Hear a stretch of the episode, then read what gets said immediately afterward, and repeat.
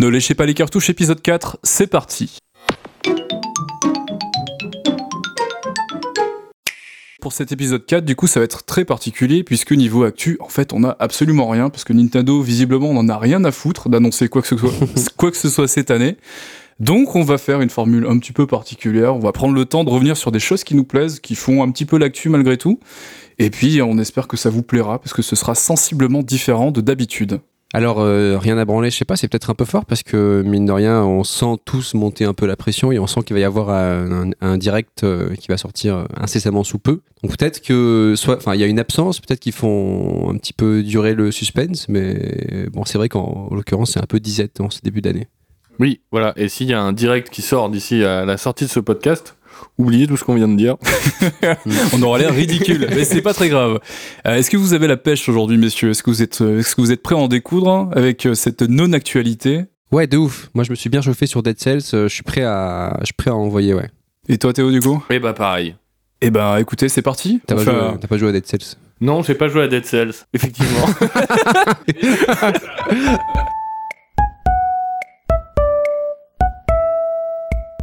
Euh, on va faire un petit tour de l'actu avec les, les différentes euh, sorties de jeux ou de contenus téléchargeables qui sont parus au mois de janvier, euh, fin janvier et courant février. Mhm. Voilà, est-ce que tu veux commencer Théo? Non. Non. non.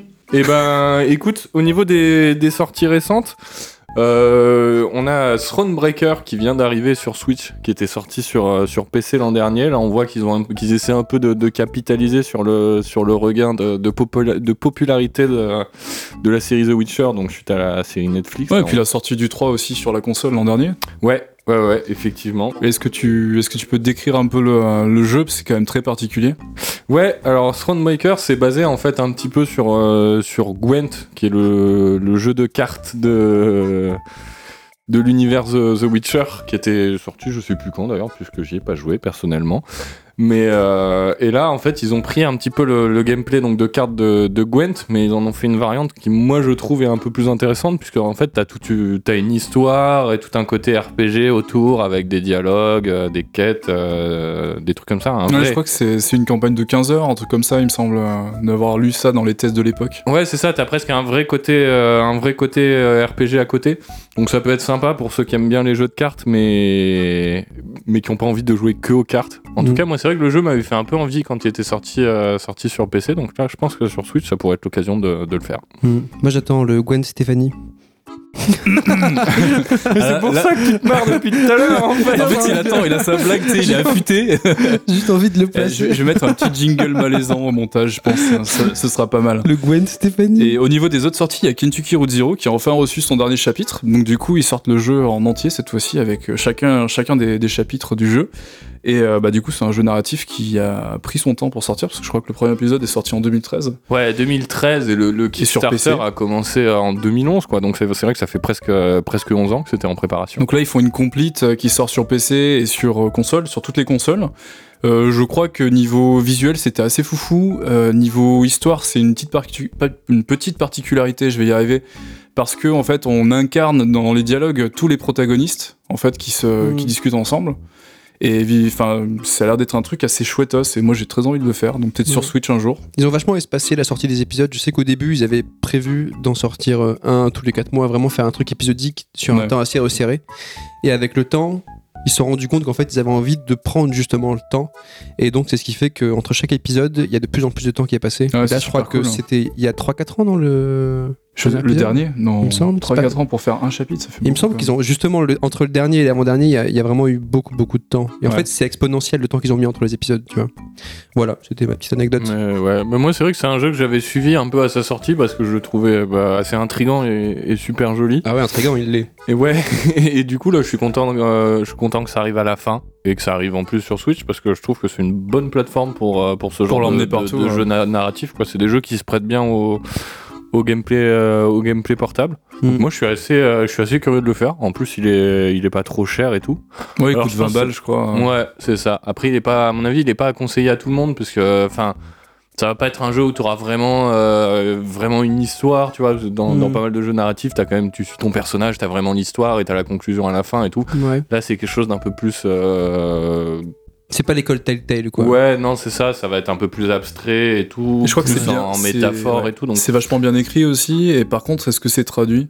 C'est une bonne Oui, question. oui. Est-ce que c'est traduit en oui, c'est français? traduit, oui. Donc voilà, moi en tout cas, il va, il va tranquillement rejoindre mon backlog. Donc je pense que euh, je risque de vous en parler dans un des, un des prochains, des prochains numéros. JE, tu veux nous parler de Smash du coup, qui a une mage il y a pas longtemps? Oui, Smash Bros, des nouveautés, puisqu'il y a un nouveau personnage qui est arrivé. Euh, donc c'est Byleth, le personnage principal de Fire Emblem Three Houses. Euh, encore un épéiste à cheveux bleus. Merci pour. Je travaillais mon accent. un personnage euh, épéiste à cheveux bleus, donc il y en a beaucoup qui ont râlé, parce qu'effectivement ça commence à faire beaucoup de Ouais, personnages de dans Fire le roster, Emblem. il y a quand même vraiment beaucoup de Fire Emblem. Ouais, quoi. Tu- sens que c'est Nintendo qui veut vraiment faire le forcing sur sa licence euh, du moment. euh. Ouais, ouais, ils sont derrière. De toute façon, Ouais, bah justement, c'est ce que disait, euh, c'est ce que disait Sakurai quoi en interview récemment. Là, il disait que il est- il était bien au courant qu'il y avait beaucoup, euh, Ouais, et puis, euh, beaucoup ouais. d'épéistes dans le jeu et beaucoup Ouais. de personnages de Fire Emblem. Mais il, il expliquait que c'était juste pas que lui qui décidait. Donc, oui, il a euh, pas le dernier mot en fait. c'est Si ça. Nintendo euh, veut ce perso dans le jeu, bah bam, mais il Oui, a c'est ça. Donc je pense que. Nintendo pousse pas mal pour avoir les, les persos Ouais. de Fire Emblem. De toute façon, tu regardes au niveau de la date de sortie du personnage, il, il a été sorti euh, pile au moment où les DLC pour Three Houses euh, sortaient. Ouais. Donc c'est clairement une Donc mise en avant du promotionnel, contenu. euh, ouais, mais après, Bah, là, au lieu c'est- d'être radin, autant l'offrir avec les aux gens qui achètent les DLC. Enfin, je pas. c'est vrai que ça aurait été pas mal ça. ça a toujours été une vitrine, de toute façon, Smash Bros aussi Ouais. pour, pour les licences de Nintendo, etc. Même s'il y a des guests qu'on retrouve pas, tu vois, comme Banjo et Kazooie, etc. Mais il n'empêche que depuis longtemps, depuis, depuis Melee, Ouais. même depuis 64, ça a toujours été une vitrine qui mettait en avant les jeux édités par Nintendo, tu vois. Ouais, mais du coup, vous êtes pas un peu déçu vous de voir que du Fire Emblem? Enfin, c'est peut-être parce que c'est un jeu qui en Bah, plus m'intéresse pas particulièrement. Mais après, j'en ai rien à foutre. Je vais pas lâcher 60 balles dans deux, dans deux Fighter Pass euh, de Smash Bros. Ouais, non, mais c'est Il y a sûr. déjà 100 persos. je- Mais moi, ce que j'aime bien dans, dans, dans Smash Bros, c'est d'avoir vraiment, tu sais, c'est le, le grand mélange, tu vois, everyone is Mm. here, tu vois, t'as t'as vraiment des persos euh, qui arrivent de tous les sens et tout. Et c'était rigolo, je trouve, d'avoir euh, vraiment, dans le Fighter Pass, d'avoir un grand mix de licences et Ouais. tout- et, tout. oui, c'est clair. et Bah, là, bon, voilà. d'avoir encore un épéiste de Fire Emblem, j'avoue que. Ouais. Mais justement, moi je trouve que le Fighter Pass il est assez équilibré parce que t'as eu euh, un perso de Persona 5 qui est pas un épéiste, t'as eu Banjo et Kazooie, t'as eu euh, le mec de euh, Terry Bogard, euh, Ouais. T'as eu euh, qui d'autre encore? Je, je me rappelle plus exactement. T'as eu le héros de Dragon Quest qui est un épéiste, bon d'accord, tu vois, mais qui est quand même assez particulier. Donc mine de rien, je trouve que je trouve ça assez équilibré en fait. Ça me dérange pas trop. mais ça, c'est plus cool. Non, mais en fait, je pense juste qu'il n'y avait pas besoin d'un perso de Fire Emblem ouais, dans c'est le une- Fighter Pass. une question de dans le jeu, Une quoi. question de proportion par rapport au roster de base, quoi. Où Le- t'avais déjà beaucoup d'épéistes. Si tu veux, ouais, mais si tu veux, je pense que c'est accentué par le fait que les héros de Fire Emblem, ils se ressemblent tous. Tu vois Donc en fait, finalement, t'as l'impression d'avoir des clones, mais en l'occurrence, c'est pas du tout des clones. Tu regardes Chrome et Lucina, tu vois. Bon, enfin, c'est- c'est ils ont toujours des- bleus. Ils ont toujours la même gueule, la même armure, les cheveux bleus, ils se battent avec une épée, quoi. Ouais, Enfin, ouais. tu- Bah, pas tout à fait. Tu vois, il y a Darren qui a les cheveux blancs. Bon, je chipote, tu vois, mais bon. Non, mais c'est c'est pas juste un reskin, je suis d'accord, mais les moves sont globalement un peu identiques, à, peu- enfin, à part un signature move par perso. bah, t'as des euh, personnages échos comme Chrome et Lucina, mais après, tu Ouais. vois, Roy, c'est un, c'est un perso qui est complètement différent. Oui, c'est Ike, vrai. c'est C'est pareil. pas Chrome vois. et Lucina, c'est. Euh... Chrome, Marthe. Lucina et Marthe. c'est Marthe. Ouais, Chrome, Ah c'est oui. pas, c'est pas un écho, Chrome. Il Ah a oui, un c'est vrai. différent. Ouais, même. c'est vrai, c'est vrai. Bah, tu vois, voilà. Donc voilà, fin de la news. Et je sais qu'aussi Sakurai a retouché un petit peu des. à rééquilibrer le jeu comme il le fait. euh, Oui, ça, ils Très souvent, régulièrement. tout le temps. ouais. ouais. Bah, De toute façon, le jeu en version 7.0. Enfin, Ouais, autant ouais. te dire qu'il y a une chier d'ajustements tout du long. Ça, il est méga bien suivi. Sachant ça, que le jeu est sorti il y a plus d'un an maintenant, ça Ouais. fait beaucoup quand même. Ouais, rappelez- on peut rappeler à nos auditeurs qu'il faut y jouer. hein. De toute façon, c'est trop bien. Bah, il faut jouer, faites ce que vous voulez. Non, euh, il faut y jouer matin, midi et soir. S'il vous plaît. Bah, moi je vais, je vais couper un peu là parce que j'en ai plein le cul ton, ton Smash Bros. Ça t'en parle à chaque fois, c'est chiant. Et moi je veux parler de Dead Cells parce qu'on en a jamais parlé en fait dans le podcast et que du coup euh, Bad Seed est sorti, donc un DLC. Mhm. Clairement en affichage ils viennent quémander euh, 5 euros pour les aider à sans doute remplir un peu la trésor parce qu'ils ont du mal à trouver un proto là pour leur, leur prochain jeu. T'es sûr ça qu'ils Oui, sont en galère sur la, production de. Enfin, c'est clairement affiché, tu vas sur le shop, ils te disent qu'en gros, euh, les 5 euros reversés, c'est plus un, un espèce de don, une récompense pour le suivi qu'ils ont apporté au jeu pendant Ouais. tout ce temps-là, et qu'ils en ont besoin, en gros, pour euh, la suite, euh, le post, euh, post Dead Cells. C'est pas mal ça d'avoir euh, Bah, d'avoir mis une petite note euh, Ouais. sur euh, pourquoi pourquoi on arrive avec un, Voilà. un DLC payant. Et après, si, pour la faire très courte sur l'organisation de Motion Twin, donc le studio qui avait développé Dead Cells euh, initialement, en fait, euh, il y a des anciens de Motion Twin qui se sont barrés, qui ont créé une nouvelle, euh, une nouvelle société qui s'appelle euh, Evil Empire. Qui en fait sert euh, au suivi maintenant, ils s'occupent du suivi du jeu, et les DLC ont été faits par eux. Donc en fait c'est plus ou moins externalisé euh, avec des anciens de Motion Twin. Euh, c'est pour ça que vous avez leur logo maintenant quand vous lancez le jeu aussi. Mhm. Et euh, du coup, le DLC, qu'est-ce qu'il apporte? Beaucoup de nouvelles armes avec des nouveaux schémas, des nouveaux ennemis, de nouveaux biomes, un marais, une, et une botanisterie, je sais pas comment on dit. Euh, Jardin botanique. T'as enfin, un- une serre. T'as une serre. serre, Ouais, voilà. t'as, t'as la serre et le marais des. et le des- marais, ouais. Donc, euh, bah, un boss on y a joué. Ouais. Je pense qu'on va, on va pas s'étendre plus que ça là sur la news. On en reparlera dans le, dans le à quoi tu joues. Ouais, ouais. Bon, ce ouais. sera l'occasion de revenir un peu plus euh, largement sur le truc.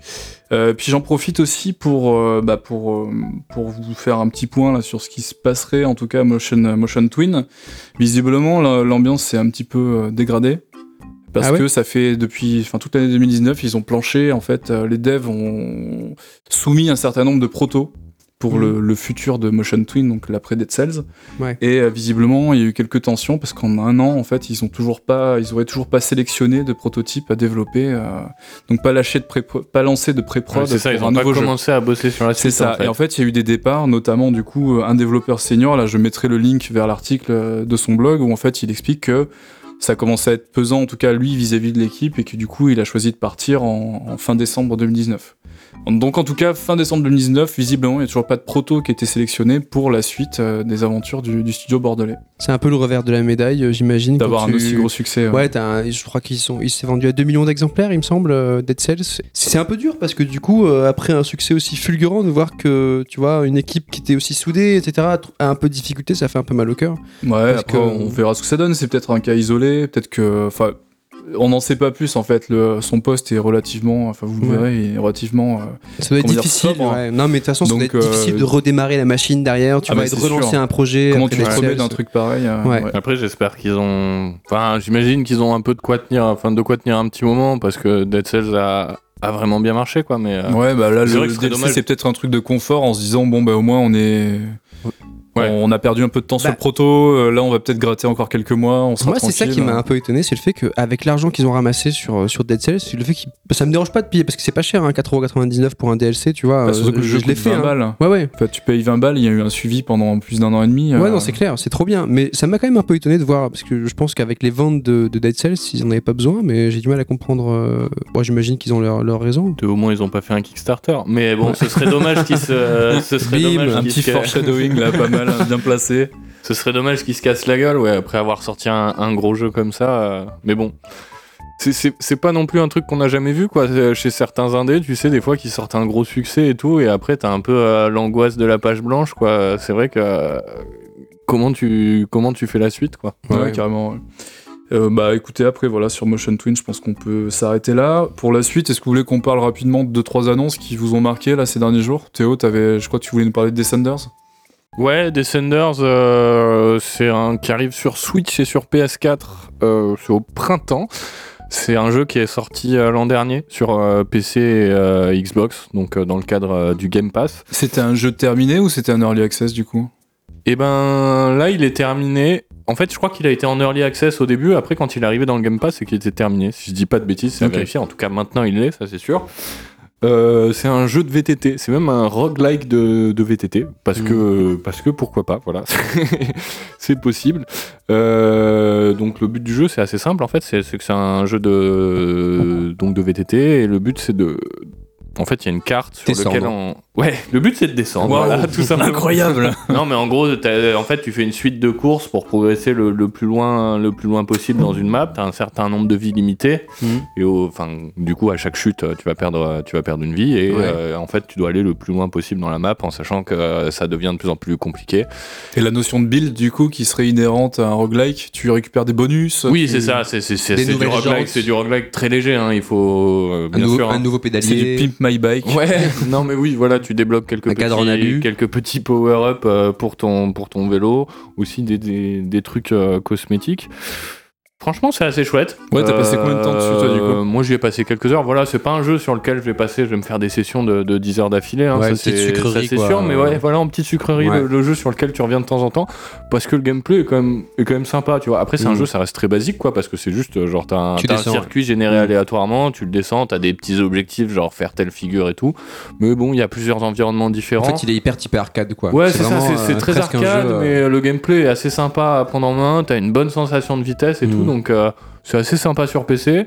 Je pense que sur Switch, ça peut être vraiment, ça peut être vraiment chouette. Ah, faut voir la gueule du portage. Voilà, ouais. S'ils nous font une effectivement. trial, c'est encore. euh, C'est ça, bah, Trials il- était vraiment horrible. euh, Il est beau, oui, tu penses qu'il va demander beaucoup de, de ressources à la Switch? Est-ce qu'il est beau? Il est classique, disons, sur. PC. Est-ce qu'il va demander beaucoup de ressources? C'est une bonne Ah, question. pour moi, le problème des ressources, comme d'habitude, c'est plutôt les, les la ressources que tu donnes au portage, en fait, ouais. c'est ça, parce que quand tu vois que d'un côté t'as Trials qui est pas incroyable, qui est, enfin, qui est du Qui coup est sur. Switch qui est vraiment moche, alors que tu te dis sur Alors que PC. t'as Doom console- 2016 moche, qui dit tourne sur Switch et qui est pas Exactement. trop mal. hein. Il te plaît pas, juste.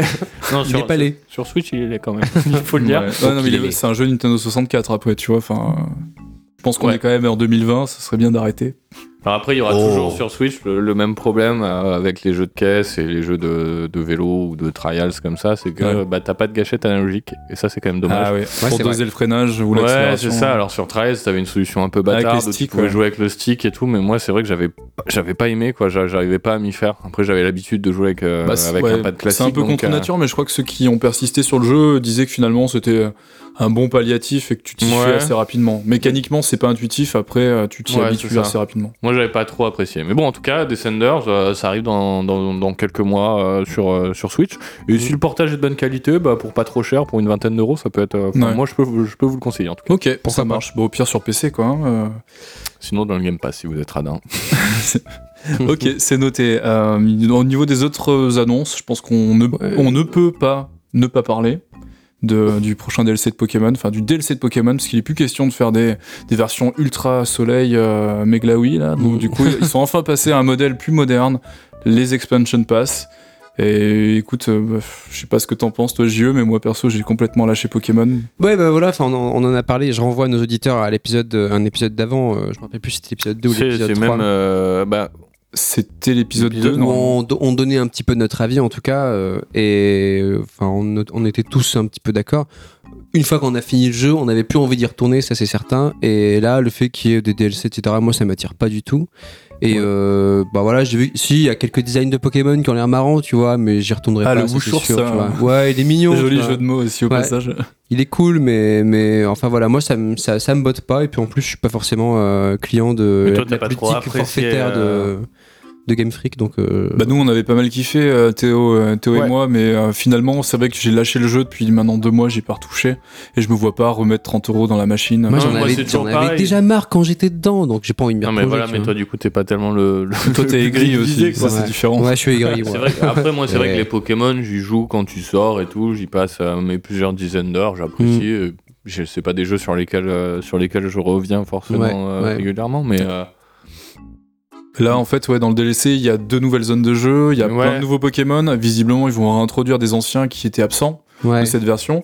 Et au niveau des autres annonces il y a quand même le service de la Poké, enfin une espèce de Pokébank là je me rappelle plus du nom, Pokémon Home non c'est ça Ouais, c'est ça. Pokémon qui en Home. gros va permettre de transférer les Pokémon de différentes versions de jeu, même la Go euh, comprise, donc sur mobile.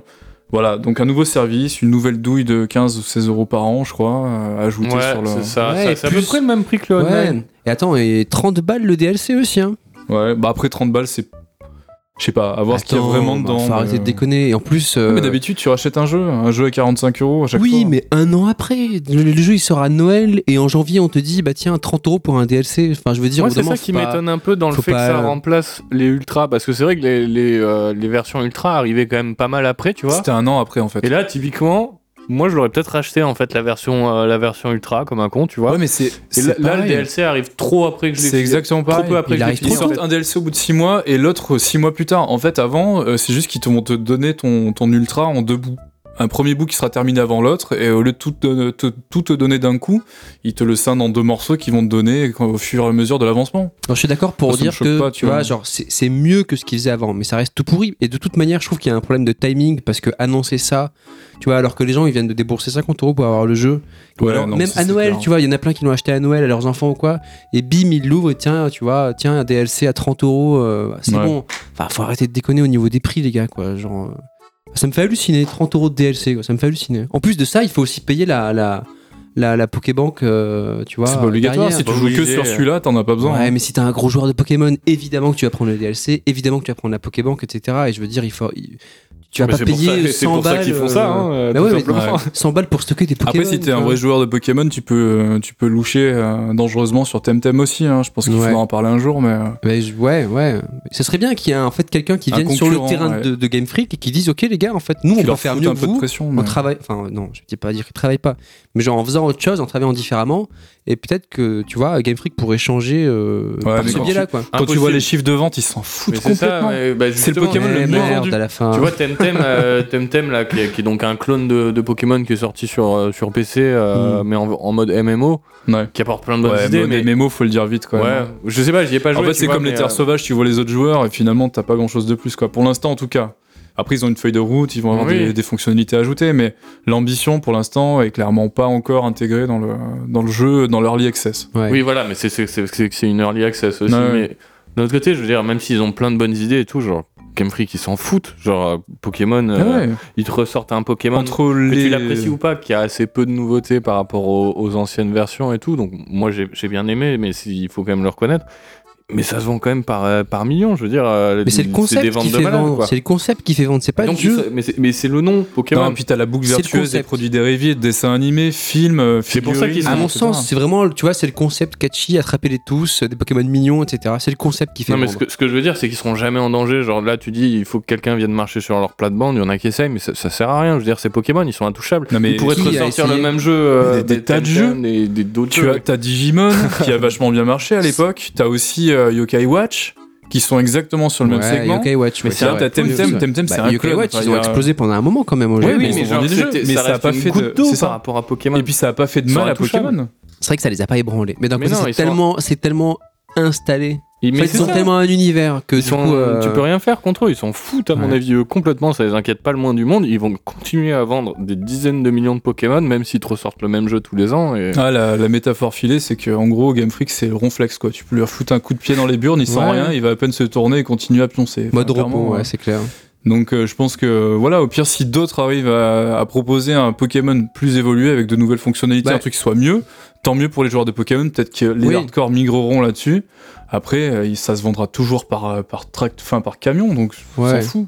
Mais je veux dire, on, comprend, même si c'est, ça peut être énervant, je comprends tout à fait la, la dynamique euh, des gens qui ont vraiment critiqué, tu vois, Game Freak avant que le jeu sorte, parce qu'ils sentaient bien qu'il y avait une douille quelque part. C'est vrai que les menaces de mort étaient. Bon, là, là c'est vrai, Tout voilà. à fait justifié, n'est-ce pas? Bon, ils sont allés un peu loin, tu vois, mais enfin, je peux comprendre aussi qu'à un moment, t'es fan d'une licence et t'arrives à un point d'énervement, tu vois, qui fait Ouais. que t'arrives là, parce que c'est assez énervant quand même.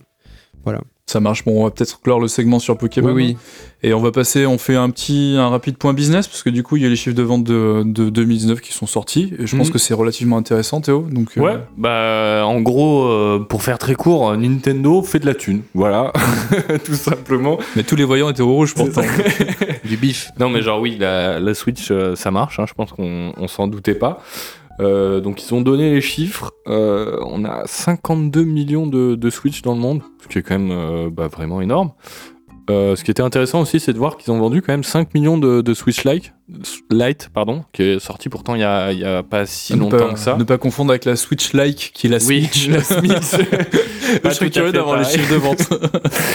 Mais donc oui, donc la, la Switch se vend, se vend très très bien, elle se vend plus vite que, que la PS4, donc bon, la, la- la- elle, se- elle a déjà explosé la, la Xbox. Hein, ça, Ouais. en- Ah, mais ça c'est facile. Surtout mais je veux dire, en, en- en croissance, elle se vend quand même même mieux que, que la PS2, qui est Ouais, quand même ça, la, c'est ma boule, hein, la, reine incontestée euh, des, des, des ventes de, de consoles. Faut bien se le resituer. À la PS2, c'était un machin indétrônable pour tous les autres constructeurs. Quoi, Ouais. jusque-là. Ouais, ouais. Alors après, en vitesse de vente, quoi, ils sont la, la Switch est juste, euh, juste derrière la Wii.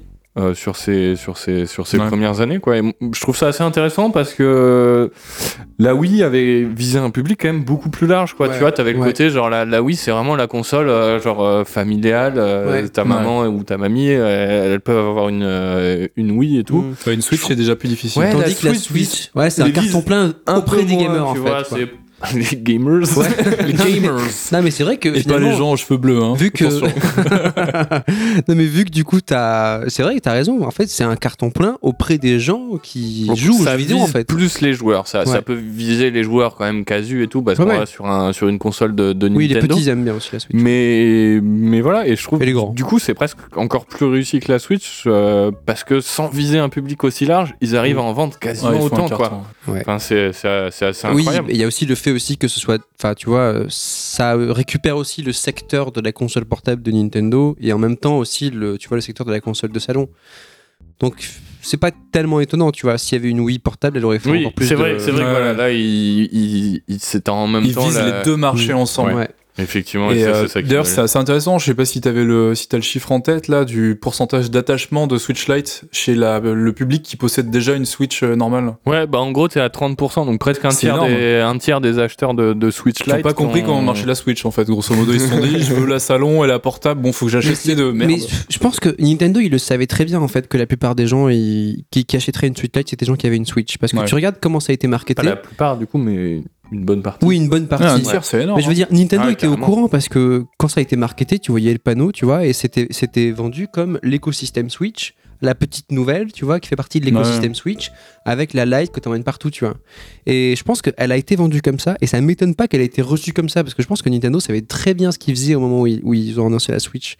Et Lite, pardon. Alors, s'il savait très bien ce qu'il fait, du coup, ça n'explique pas pourquoi c'est toujours euh, aussi moisi euh, quand t'as plusieurs. euh, enfin, si t'as plusieurs Ouais, Switch, tu vois, au niveau de euh, la, la la gestion de la synchro entre les consoles, il y a un- Ouais. c'est Ouais. quand même pas très bon, quoi. Bah, en fait, tu t'es obligé d'avoir un abonnement. euh, T'es obligé un d'avoir l'abonnement online pour avoir pour les avoir les sauvegardes dans le cloud. Et oui, mais tous pouvoir les jeux le supportent pas. Typiquement, le, Oui. le Animal Crossing Oui. qui arrive, euh, Pokémon le plus, supportera pas. Pokémon ne le supporte pas. Donc là, t'es obligé d'exporter tes Switch manuellement, enfin tes, sauvegardes manuellement et tout. C'est- Nintendo. c'est un enfer, quoi.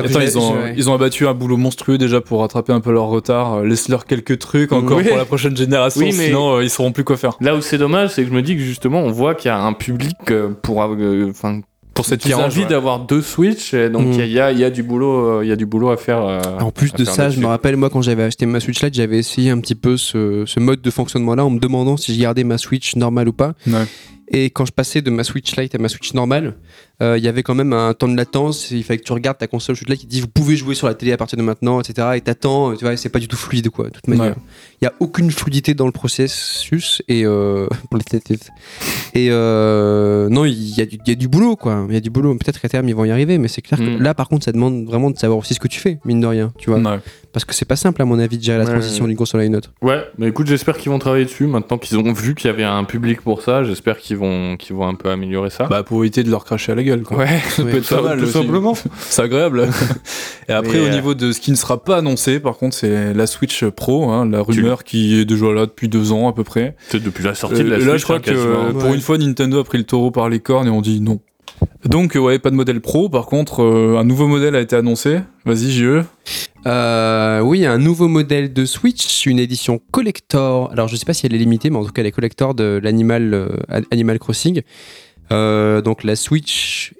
Le nouveau modèle de Switch, il faut le préciser, qui s'habille donc euh, aux couleurs de, bah, de la licence de Nintendo, c'est-à-dire avec des couleurs un peu pastel, un petit Joy-Con vert clair à gauche, une petite couleur bleu ciel à droite, un petit dock aux couleurs de Tom Nook avec l'océan qui passe en bas et le ciel en haut. Bah, bref, elle est très très belle. Je crois que le dos aussi a une espèce de sérigraphie. euh, Oui, petits ouais. Ouais, ouais, sympas. c'est ça. Au- gravé en fait euh, sur la console, au dos de la console, t'as euh, des petits, des petits, des petites, euh, Des petits motifs. des petits motifs qui ont d'ailleurs donné des, des pistes euh, sur comment allait se dérouler euh, Animal Crossing. Il y a des gens Ah. qui en fait ont regardé parce qu'il y a plusieurs îles, donc apparemment peut-être que tu Ah, pourrais trop aller île à une autre. Ouais. À Et moins donc, que les îles euh, soient les villages justement des autres joueurs. Ouais, mais en tout cas, les gens se posent beaucoup de questions par rapport à ces trucs-là. D'accord. Et voilà, elle est très belle. Euh, L'arrière des Joy-Con est blanc cassé, donc c'est marrant parce qu'on n'a pas la même couleur devant et derrière les Joy-Con. Ça, en fait, ça se voit pas forcément sur la vidéo. Mhm. Et même les petites euh, languettes, enfin, tu sais, les petites, les petits dragons qui tiennent ton poignet, etc., elles sont hyper travaillées et il y, a des- il y a des motifs dessus. D'accord. Bref, elle est très jolie. Ouais, Et t'as craqué ton pelle quoi. Ouais, moi je l'ai précommandé évidemment euh, sans savoir exactement ce que, ce que je ferais, mais je voulais être sûr que j'aurais un, un modèle si jamais je décide d'en acheter un. Et euh, voilà, je pense qu'il continue un peu sur cette lancée qu'avait, tu vois, euh, ce qui est pas pour me déplaire, ce qu'ils avaient fait avec la 3DS, c'est-à-dire sortir des modèles bien collector, avec la bien Switch, hein. travaillés, tu vois. Bah, pour Ah l'instant, la Switch, on a eu, T'avais la Pokémon, Ouais. non Bah, t'as la Mario Oui, aussi. Avec un dog différent et tout, non on a eu la Switch euh, Let's Go, Let's Go, ouais, qui était jaune et marron. Pikachu et Evoli, ouais, Il y a eu une Switch Mario euh, avec les Ouais. deux Joy-Con rouges. ouais, qui était Une pas mal, Switch ouais. Splatoon, je crois, avec Oui, les Joy-Con violets. sympa, la- euh, non, euh, les spla- La la Switch Splatoon. C'était des Joy-Con Ah, séparés. c'était juste les Joy-Con à ah, part. pardon. Et d'ailleurs, au Japon, ils vont vendre les, les Joy-Con euh, Animal Crossing, enfin les couleurs Animal. Crossing, les Joy-Con à part. Ouais. Donc je sais pas si on les aura en Europe, mais euh, ce serait assez cool. On les a tous eu pour l'instant, Je les autres. pas.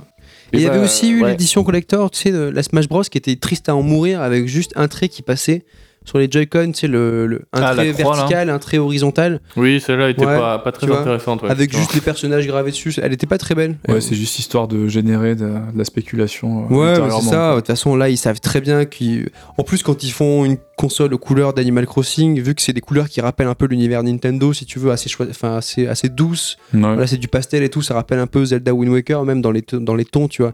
Ils savent très bien ce qu'ils font. Ils savent que ça va se vendre, etc. Donc voilà, c'est une petite news euh, qui est quand même dommage, c'est que c'est une version euh, démat du jeu. Dans Oui, la boîte. c'est vrai. Et moi, ça, je trouve ça un c'est peu, vrai. un peu Ouais, triste ouais. une belle de, de boîte, pas hein. filer, de pas filer juste la boîte quoi, quand le mec euh, paye presque. euh, Enfin, Ou un Franchement, putain c'est cher. d'amiibo ou un truc comme ça? Pourquoi vous mettez pas un dans ouais, votre bah, ouais, c'est parce clair. qu'ils sont radins, mais au moins, je veux dire, si tu files le jeu avec, au moins ils auraient pu filer la, Ah, la c'est version vrai que la boîte, franchement. Ju- Jusqu'à euh, présent, les modèles de 3DS qui étaient vendus avec des, des jeux en pack, euh, moi, toutes celles que j'ai eues, elles avaient un code systématiquement. Monster Ouais, ouais. Hunter, c'était un code. Fire Ouais. Emblem, c'était un code. Donc, c'est dans la tradition de ce qu'ils faisaient déjà depuis 5-6 ans. Ouais, ouais, ouais. C'est un peu nul.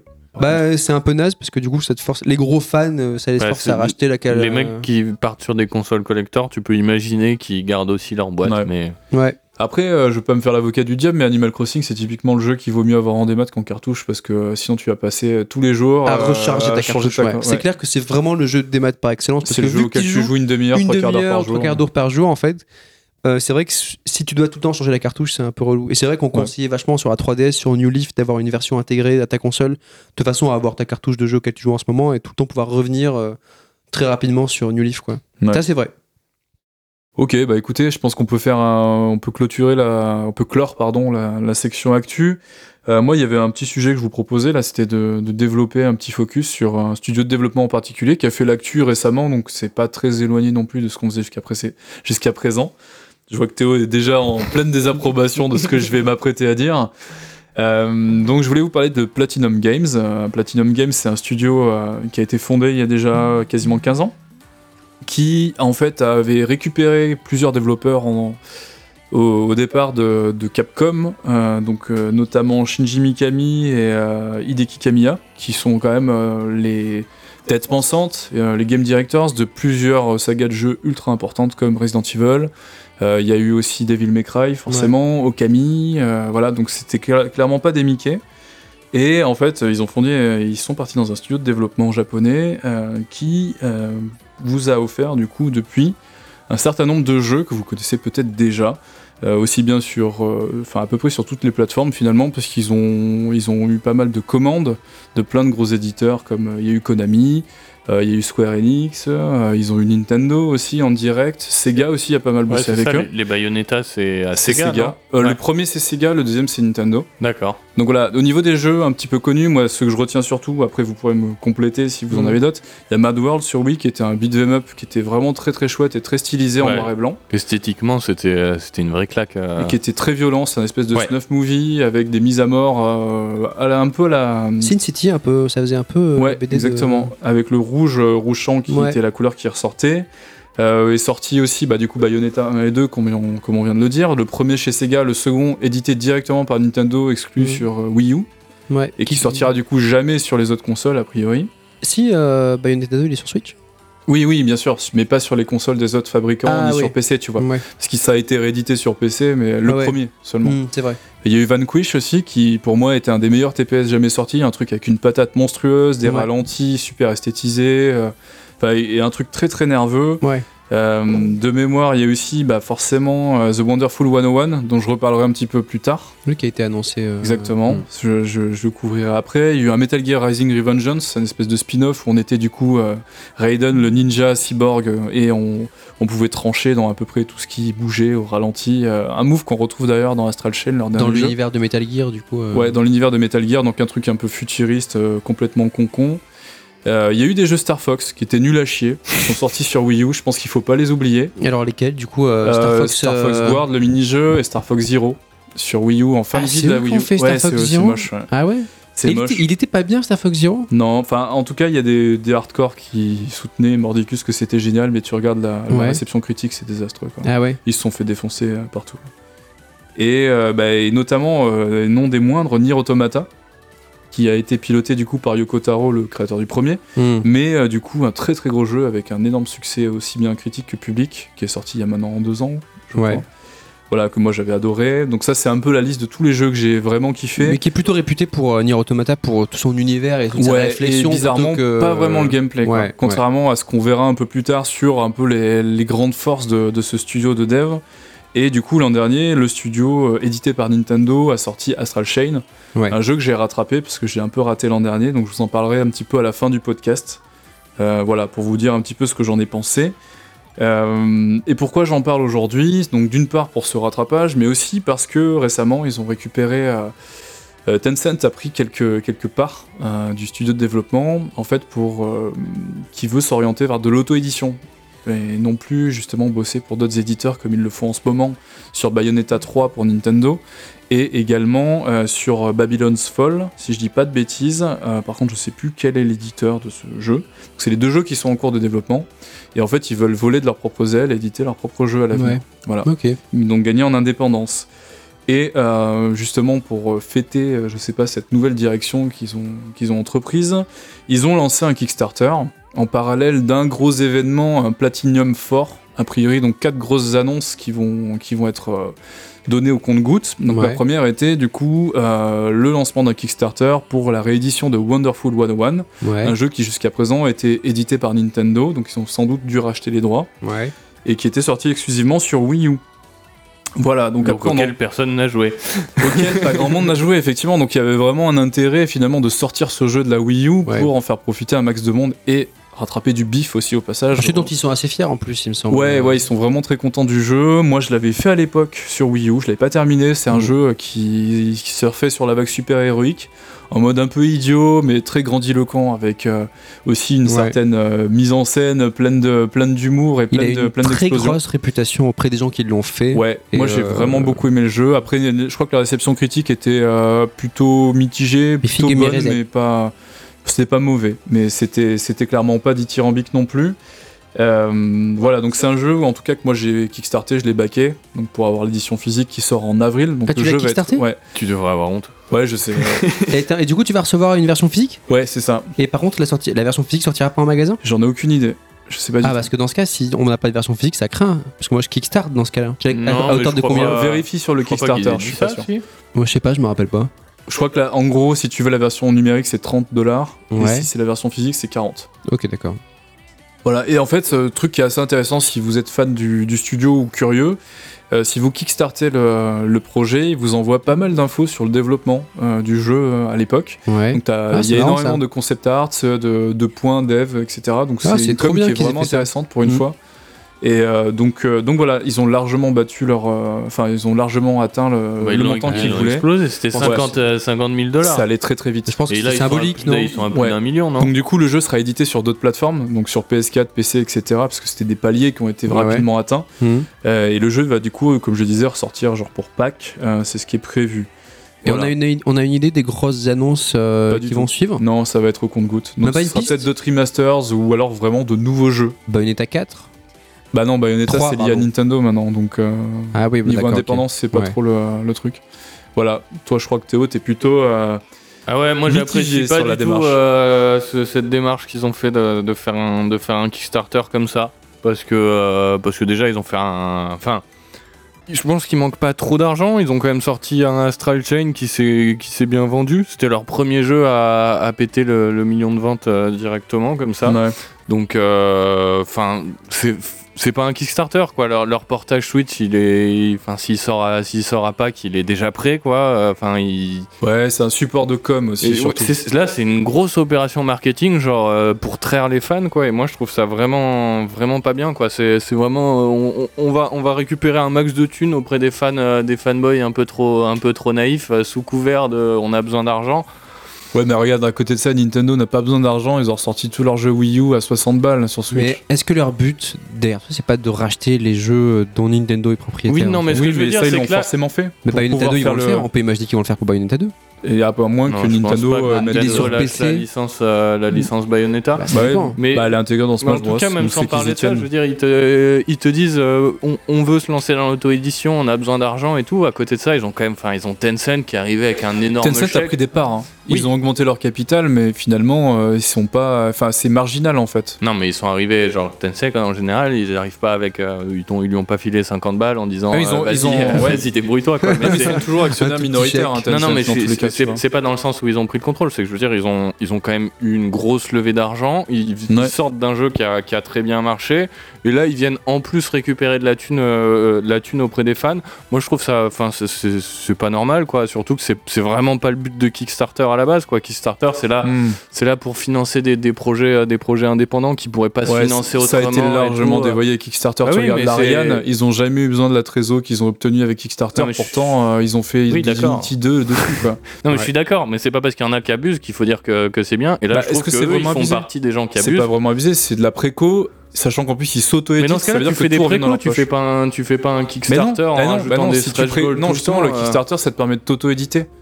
Une Mais préco, tu vas peuvent- passer par un éditeur qui va prendre une avant, quoi. Ils ont, ils ont Tencent qui arrive avec, euh, avec plein de pognon, ils ont Astral Chain qui s'est bien vendu. Je- Après, euh, c'est- ouais. c'est- c'est c'est pas vrai quoi. Et Bah d'un autre côté, je- t'as t'as une plateforme qui est, qui est là pour financer des, des projets indépendants et tout, et t'as t'as- et t'as des gros studios comme ça qui ont plein de pognon qui arrivent et qui récupèrent encore plus de pognon et tout. À côté de ça, t'as des indés qui, qui, qui pourront jamais voir le bout avec leurs projets, qui, qui sont sûrement euh, tout Ouais, aussi mais ça, c'est- intéressants. ça, c'est clair.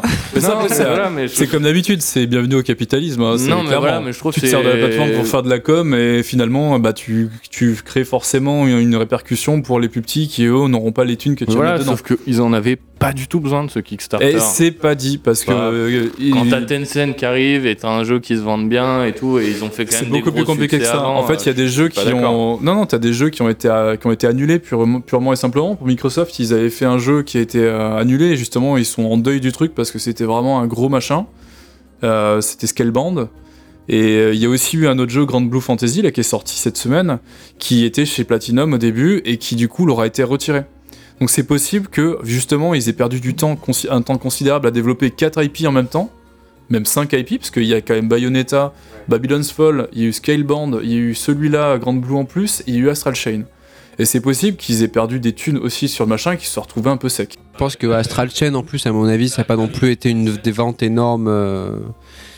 Bah, en plus, il y a Nintendo dans l'affaire, donc euh, ils Ouais, en ouais. prennent forcément une part, tu vois. L'arrivée de Tencent, c'était justement, ils ont, ils ont dit que c'était pour se lancer dans l'auto Ouais, pour l'indépendance, Donc, euh, donc voilà, si, si- à mon avis, ils avaient plus besoin de, de plus de sous. Là, on est juste sur une sale pratique marketing pour moi. Et c'est pas beau. C'est le but de Kickstarter. hein. Enfin, Bah, à la base, non, et je trouve ça bien dommage. Et alors, peut-être ah, le but de Kickstarter, à la base, c'est d'escroquer les Tu gens qui vont baquer tes projets merdeux ouais, qui sortiront jamais. Donc, prendre à Tim euh, Schafer aussi, il y a tous ces grands noms qui ont servi de Kickstarter. Mais c'est pareil, en fait, là c'est pas. Platinum en particulier, mais moi je trouve les grosses boîtes qui viennent, euh, qui viennent faire de la préco déguisée sur Kickstarter, c'est- c'est très dommage, parce que ce qui était bien avec Kickstarter, c'est les petits projets qui pouvaient démarrer grâce à ça, qui auraient jamais vu le jour Ouais. avant. Là c'est pas du tout le cas. Mais je crois que ça fait longtemps Et que ça a été dévoyé. Julien a raison sur ça, tu vois. Je Eh crois ben, c'est dommage, c'est pas, ça- une, c'est pas une Oui. raison pour excuser les gros studios qui le font. Pour moi, en C'est- tout cas. oui, oui, je comprends Ça, veut pas dire je que ce comprends ton un- coup de gueule. a sera pas un mauvais jeu, mais je trouve, enfin, arrêtez de faire ça, quoi, c'est plus possible. Bah, en tout et, cas, et- voilà. et arrêtez de baquer comme des cons aussi, s'il vous plaît. Mais c'est Platinum, c'est. Platinum, moi j'y peux rien. Est-ce que du coup, ouais, ça serait pas mal de décrire un petit peu le- les forces et faiblesses, on va dire, de, de Platinum Qu'est-ce qui caractérise vraiment Platinum Games? Euh, En fait, c'est euh, des grands grands créateurs de beat'em up parce que c'est l'héritage de Camilla en gros qui avait porté euh, justement avec Mikami le développement de Devil May Cry, donc ils sont Mm. quand même à la, à la base, aux Ouais. racines d'une des plus grandes sagas de beat'em up. Mm. Et justement, euh, tout un aspect, euh, comment dire, dense euh, du développement des mécaniques de gameplay. C'est bah, comme un peu à l'image d'Astral Chain, c'est un jeu à système et je pense que c'est des grands créateurs de systèmes en fait. Par exemple, dans Bayonetta, ce qui a fait le succès de Bayonetta, c'est d'une part la mise en scène qui était vraiment incroyable dans le 1, à mon sens un peu moins fort dans le 2, mais qui est quand même excellente. Euh, mais c'est surtout euh, à quel point tu peux refaire le jeu plusieurs fois et redécouvrir des Ouais. modes de, de combat, tu vois, refaire des combos différents, etc. Bah, comme Devil May Cry, en plus, t'as un Oui. juge en Ouais, permanence qui te dit Ouais. en gros quelle est ta performance, comment Mm. l'améliorer, etc. Donc ça te pousse vraiment à aller détricoter toute, ces- toute cette complexité de gameplay, mais tout en étant vachement accessible. Et c'est ça qui est vachement bien chez Platinum, c'est que finalement les jeux, tu peux les faire en mode newbie, tu vas t'éclater dessus, il y a aucun souci, tu pourras taper les mêmes touches tout le temps. Et en fait, tu vas juste t'amuser parce que t'en prends plein la gueule. Les jeux sont super juicy, et Mm. t'as vraiment un feedback de fou.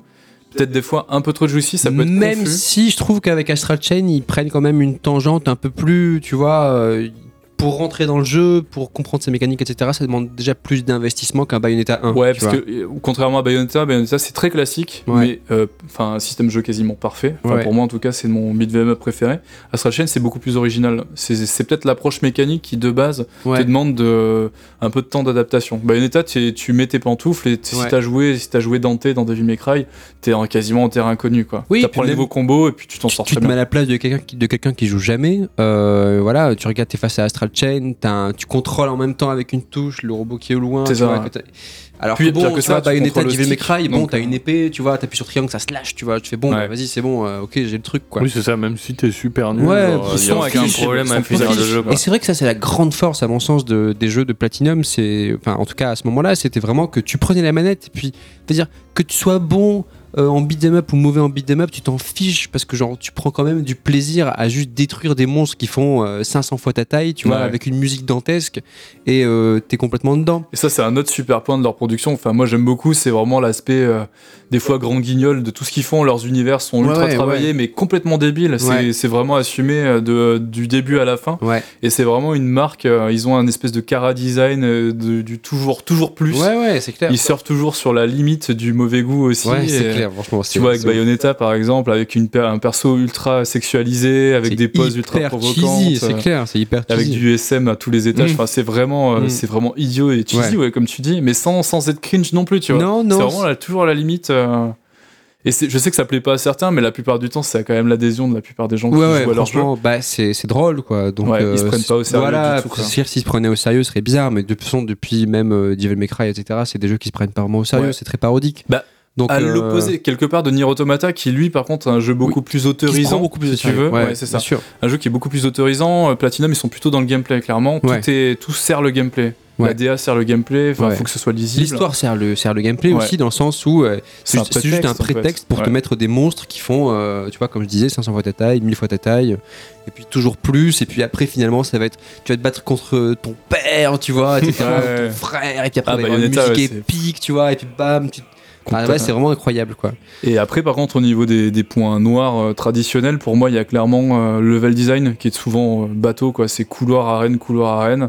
C'est rarement plus développé que ça. C'est Certains- pareil dans, dans Astral Chain Ouais, Astral Chain a bénéficié un peu, je pense, de ce qu'ils ont mis au point dans Nier Automata. C'est légèrement plus travaillé, Mhm. il y a un peu plus de verticalité. Ouais. Par contre, faut pas s'attendre à un truc de fou. euh, L'idée, c'est vraiment la baston. euh, T'as des arènes et puis tu En des fait, obstacles ouais. au milieu, à la limite. Moi, Finalement, c'est ce qu'on leur demande aussi, hein, mais... euh, Ouais. Moi, j'ai ouais. l'imp- j'ai l'impression qu'en fait, selon au moment où ils en sont dans, dans, dans leur réflexion, et selon les jeux, en fait, ils vont plutôt miser sur euh, bah, le système, euh, sur l'ambiance générale, etc. Et du coup, je trouve que quand c'est équilibré, ça passe bien. Je trouve qu'Astral Chain est trop centré sur le système et du coup euh, passe un peu à côté d'un Caradian attrayant, tu vois, de musique attrayante, etc. Parce que je trouve ça quand même pas vraiment. Ah ouais, je suis euh, pas du tout d'accord. Ah ouais, t'aimes bien Ouais. Autant l'ADA, à la limite, je peux comprendre, mais la, la musique, j'aime beaucoup. Ah, la musique est pas mal, c'est vrai que la musique est cool, mais par contre, euh, je trouve que tout le reste, l'enrobage esthétique, moi, me plaît pas trop, tu vois. Après, peut-être que c'est une affaire de goût, mais bon. euh, Oui, là, ils ont tenté un truc. Bayonetta, euh, si tu veux, est plus catchy. Quelqu'un qui voit Bayonetta comme ça, euh, il l'attrape. Il fait ok, ok, ça a l'air cool. Tu vois, Devil May Cry, pareil, c'est catchy, tu vois. Astral Chain, t'es plus dans la mouvance un peu Gundam ou. euh, Ouais, c'est ça, je pense que ça, Evangelion, a quand ouais. même- ça a quand même son Oui, c'est public. vrai. Ça- C'est un peu plus là-dessus. Beaucoup Evangelion. hein. Il y a vraiment même des plans entiers dans Ouais. les cinématiques Oui, qui sont repris Même dans la thématique du lien euh, machine-humain. euh, Les ouais, gens- j'imagine, ouais, ouais. Je, je pense qu'on en, on en parlera plus tard quand Ouais. on fera le quand on fera le segment sur les, les jeux auxquels on joue. Euh, et après, je pense que autre gros point noir est aussi la gestion de la caméra la plupart du temps, parce que c'est des jeux où il y a énormément d'informations à l'écran Mm. euh, et des fois la caméra est dans les choux, donc on voit absolument rien. Et certains trouvent que l'action est pas forcément très lisible parce qu'il y a trop de feedback des fois. Alors, Moi, sur- c'est pas mon souci. Ouais, mais, sur euh, Bayonetta, et pourtant Bayonetta, je l'ai fait même sur Switch Ouais. en Ouais, portable, moi aussi. Et ça m'a pas dérangé. Ouais, mais en gros, les, les, les débutants, souvent, c'est le, c'est ce qui reproche au truc, c'est qu'il se Ah passe ouais trop de choses et qu'ils sont perdus. euh. Donc, du coup, voilà, pour, pour clore un petit peu cette conversation sur Platinum Games, vous voyez à peu près ce que c'est comme studio, quel est leur savoir-faire, sur quoi il faut les attendre. Et du coup, bah, je, vais, je vais développer un petit peu plus Astral Chain plus tard euh, sur leur système de jeu, pourquoi le jeu me plaît autant, pourquoi je suis un peu déçu de pas être, euh, de pas être passé dessus avant, finalement. J'aurais peut-être mis dans mes, dans mes tops de l'an dernier, même euh, sans doute. Voilà. Mm. C'est vraiment un excellent jeu, mais on reviendra dessus. Là, on va passer sur la, la catégorie suivante, donc dans le radar, pour vous parler des jeux qu'on attend euh, au mois de mars.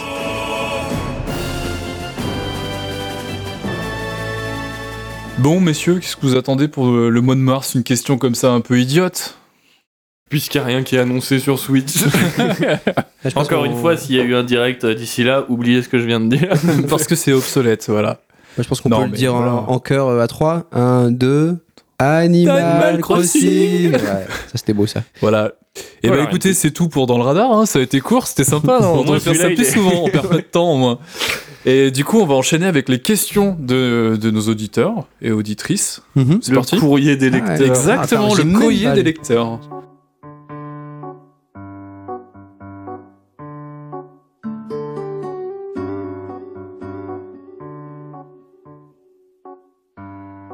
On a une première question qui est arrivée sur Twitter de Madia- Madame Tiffeline qui nous a demandé D'après vous, y aurait-il un style de jeu ne s'accordant pas avec le format Switch?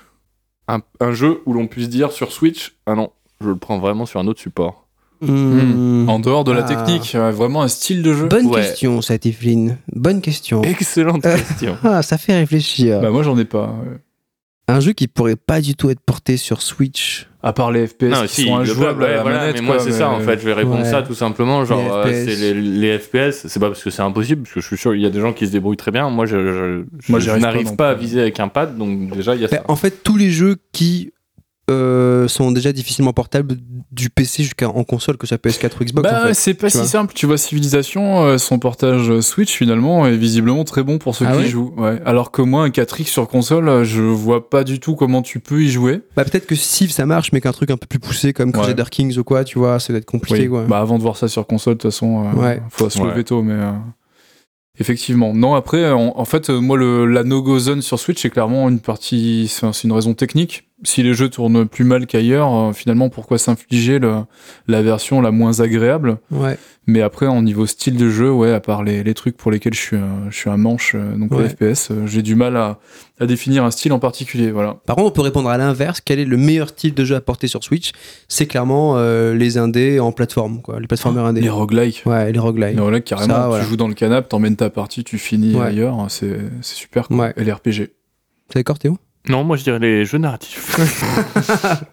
Toi et tes jeux narratifs. C'est pas le moment où tu veux nous caler le titre d'un jeu en particulier, non, rassure-moi. Une deuxième question qu'on a reçue toujours dans le, le courrier des lecteurs, c'est une question de Billy Bob sur Twitter toujours qui nous demande euh, le jeu que vous rêveriez de retrouver sur Switch? Ah, ben là, on va faire une réponse collégiale avec jeu et puis tu vas nous détester, non? Non, je sais pas. Spelunky? Ah oui, Spelunky, bah de Ah, mais il avait Ah oublié ouais, ouais, ouais, C'est pas ouf. Possible Bah, j'allais, j'hésitais entre Spelunky et Wind Waker euh, HD, mais je pense qu'il va arriver un jour. Donc Wind je- je- Waker, tu l'as fait sur tu. GameCube, tu l'as fait sur oui, Wii, tu l'as fait sur Wii U, donc tu l'as pas fait sur Wii U. Mais je le veux sur Switch. Mais c'est clair que s'il fallait en choisir un seul, ça serait Spelunky parce Spelunky. que, me voilà. Le 2 direct. Le 2.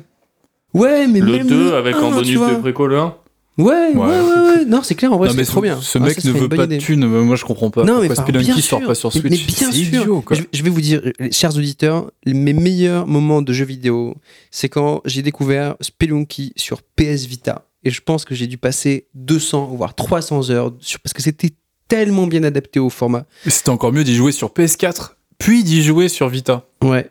Ça, c'était cool. Toi, tu jouais, en, tu jouais comme ça, toi Ouais. tu, tu, tu streamais ta, ta PS4 sur Non, la non, non, je jouais sur PS4 et je crois que c'était cross-save et du coup, Ouais. tu pouvais l'emmener, du coup, tu récupérais ta save et tu ouais, jouais en portable. Ouais, Ouais, moi, de toute façon, Donc, j'arrêtais euh, pas de la, jouer à la, la Spelunky, Vita, c'est vraiment. euh, pour ça, c'était trop bien, quoi. Donc voilà, Spelunky sur Vita. Spelunky, ouais. Et toi, Et toi, Théo Théo, du coup Rien à branler, Spelunky. Oui, non, mais ça, on savait. Triste cire. Mec, mais comment tu peux dire ça C'est une bonne question. J'aurais dû la préparer un petit peu plus parce que euh, parce que là, comme ça, il y en a peut-être plein en fait. Mais je vais je vais essayer d'éviter les portages.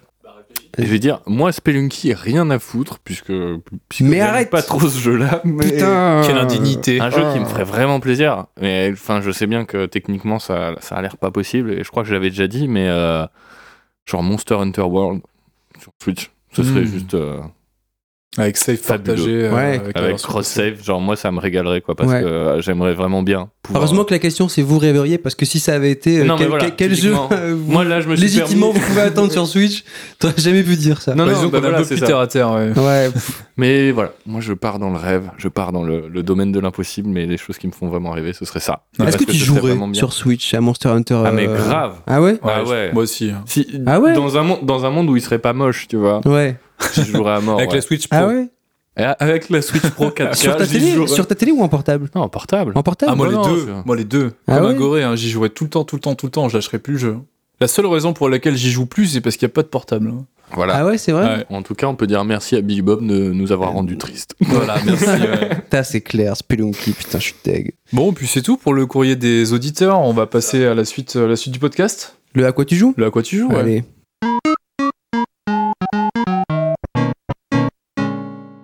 Et tu.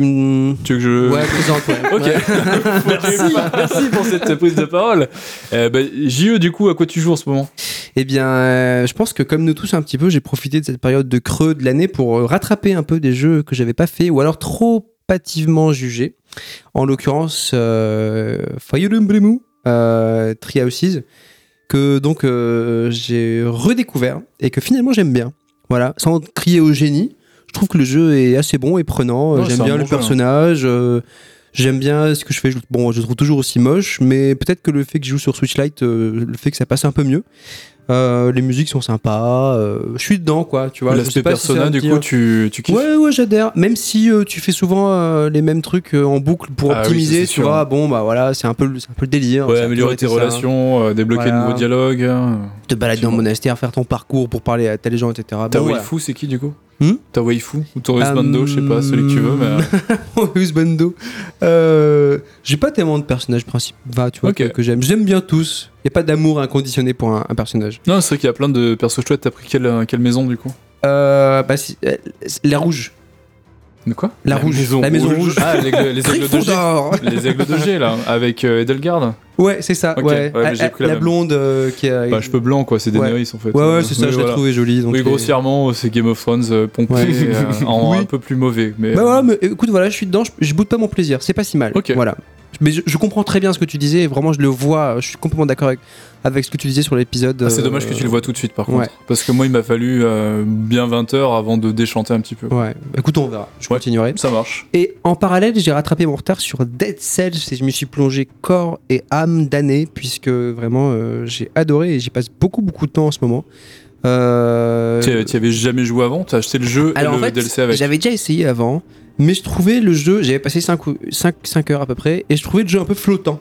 Tu vois enfin, Je trouvais ça, euh, je trouvais que dans, dans le feeling, il y avait un truc qui me dérangeait. Ah, c'est bizarre, moi, je C'était un peu flottant. très nerveux, Mais quoi. oui, justement, c'est ça qui, qui est fou, c'est que du coup, je m'y suis remis. Et euh, en fait, euh, en m'y remettant, je sais pas, sur un coup de tête en plus, tu vois, j'ai fait une run et, et en fait, peut-être que j'avais le bon setup d'armes et tout. Je me suis dit, putain, mais en fait, ça déboîte, tu vois, c'est trop bien, Mhm. quoi.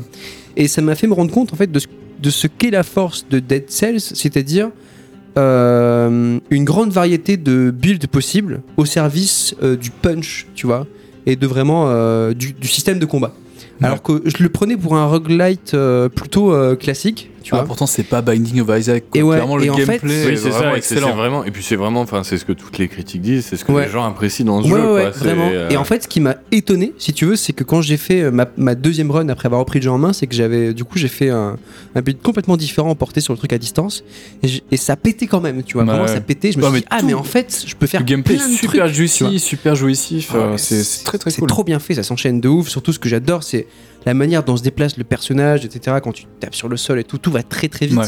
Et en plus, le jeu de chronomètre et te pousse à aller vite, tu vois. Oui, le- les portes à speedrun, Ouais. du coup, entre les niveaux. Avant, c'était au sein des niveaux eux-mêmes. Ouais, T'avais des accès qui étaient barrés si tu mettais trop de temps. Là, c'est vraiment euh, pendant la respiration, l'entre-deux, ouais. que t'as des, des bonus qui te sont offerts. euh. Ouais, ouais, et en fait, du coup, tu débloques plus de trucs, enfin des orbes, etc. quand tu vas vite. Et voilà, je trouve que ça, vraiment, ça, enfin, ça déboîte vraiment et c'est hyper punchy et j'adore. Ouais. Pour resituer du coup Dead Cells, en fait, c'est un, un roguelite. Donc c'est un, c'est un jeu qu'on va être amené à finir de nombreuses fois Mm. pour débloquer pas mal d'éléments. Ça peut être des armes, des pouvoirs, des tenues, euh, tout complètement anecdotiques. Ouais.